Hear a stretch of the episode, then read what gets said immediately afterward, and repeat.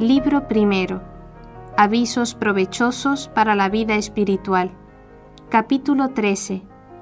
Cómo se debe resistir a las tentaciones. Primera parte. Mientras vivamos en este mundo no podemos estar sin tribulaciones y tentaciones.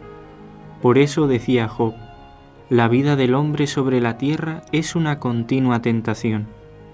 De ahí que cada uno de nosotros debería andar solícito en vencer las propias tentaciones y estar en guardia para que no nos engañe el demonio, que nunca duerme, sino que a todas horas nos rodea buscando alguno que devorar.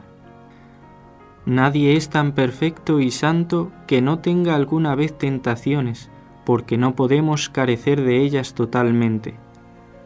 Sin embargo, de las tentaciones, aunque sean graves y molestas, reporta el hombre gran utilidad, pues sirven para humillarle, purificarle e instruirle.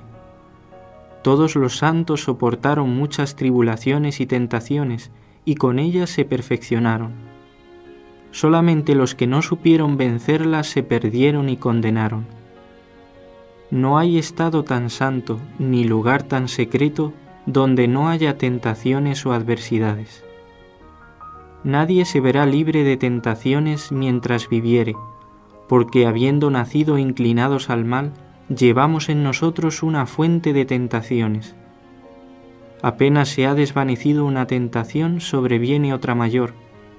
Por eso siempre tendremos algo que sufrir, pues perdimos el bien de nuestra primera felicidad.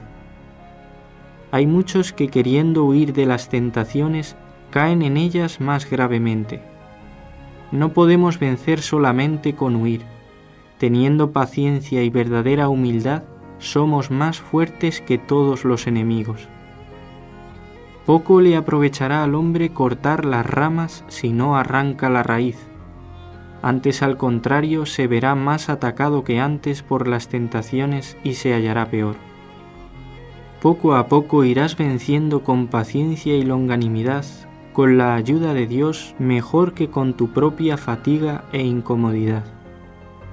Durante la tentación, aconséjate muchas veces con otros y no trates con dureza al que se haya tentado, sino consuélale, como desearías lo hiciesen contigo.